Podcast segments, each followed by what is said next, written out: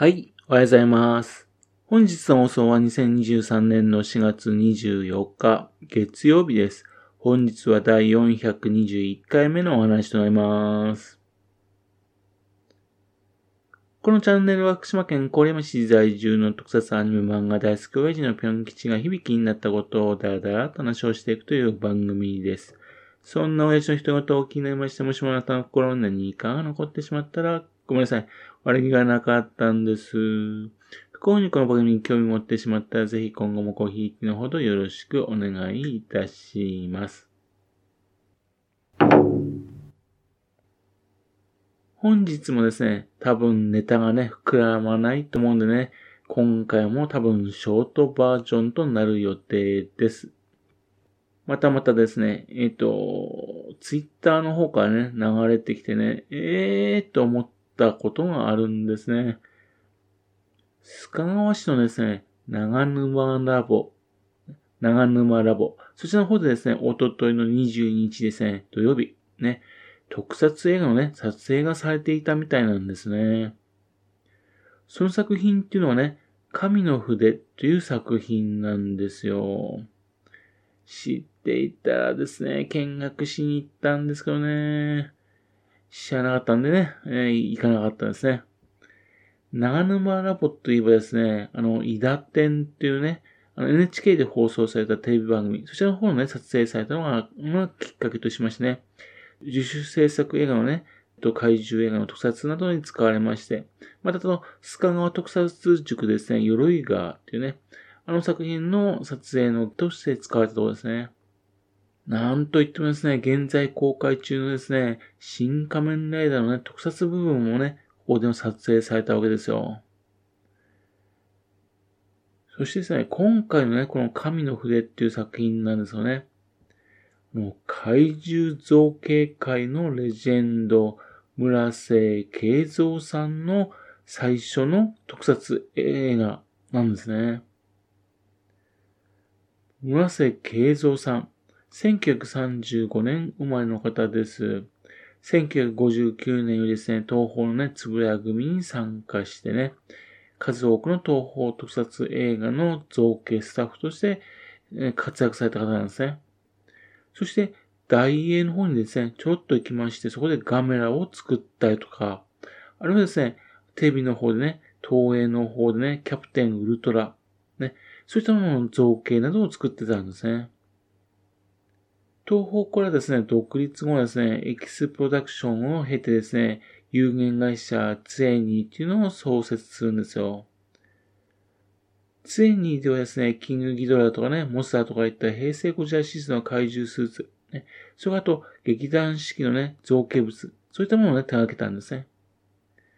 また、あのー、1970年代のね、仮面ライダーをはじめとするですね、数々の変身ヒーロー、その造形なども、うん、行ったところなんですね。その村瀬慶三さんがですね、今回ですね、あのー、1970年の時ですね、中頃の時ですね、香港でね、あの、アイデアを考えまして、この作品のアイデアを考えまして企画して、そして45年の時を経てですね、いよいよ映画化するっていうことなんですね。で、2020年の夏にですね、映画神の筆をね、制作発表しますよっていうね、そしてクラウドファンディングしたんですよ。そしてね、最終的には目標金額の200万円を超える支援金が集まったわけですね。当初はですね、クラウドファンディングね、あの、集まったお金を使いましてですね、あの小規模のね、自主映画をね、作る予定だったんですね。ところがですね、制作が始まりましたね。村瀬さんのためだと言ってね、えー、集まる人がね、すごい人たちがごそごそと集まってきちゃいましたね。で、素晴らしいキャスティングが集まったってことですね。これは商業映画としてね、制作した方がいいってことになりましたね。村瀬さんのね、原画を元にしてですね、脚本したのはね、小説家でユーマ、ね、未確認生物、そしての研究家のね、中澤武さんです。そして、あの、監督補としましてはね、ウルトラマン銀河のね、えっ、ー、と、監督の石井義和さんです。それからと、あの、プロデューサー特撮監督ですね、佐藤大輔さんも入ってますしね。あと、キャラクターデザインの原案はですね、仮面ライダーの特撮作品をはじめましてね、福作金次作品だとかね、ビーズデザインとしてあります高橋明さんが手掛けてます。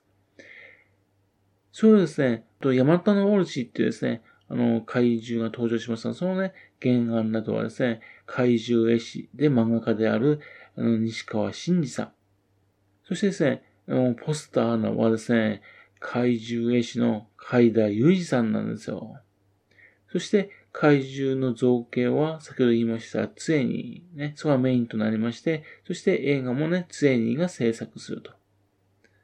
先ほど言いましたようにね、仮面ライダーのね、造形にも携わってましてね、台風だとかサイクロンとかね、手掛けていたんですが、新仮面ライダーのね、サイクロンだとかね、一部のね、あのー、マスク、そちらの方の造形に協力していたんですね。そんな風なメンバーでね、映画制作をしてるんですよ。そのためですね、新たにですね、あの、クラウドファンディングもさらにやりまして、そして320万円を獲得したと。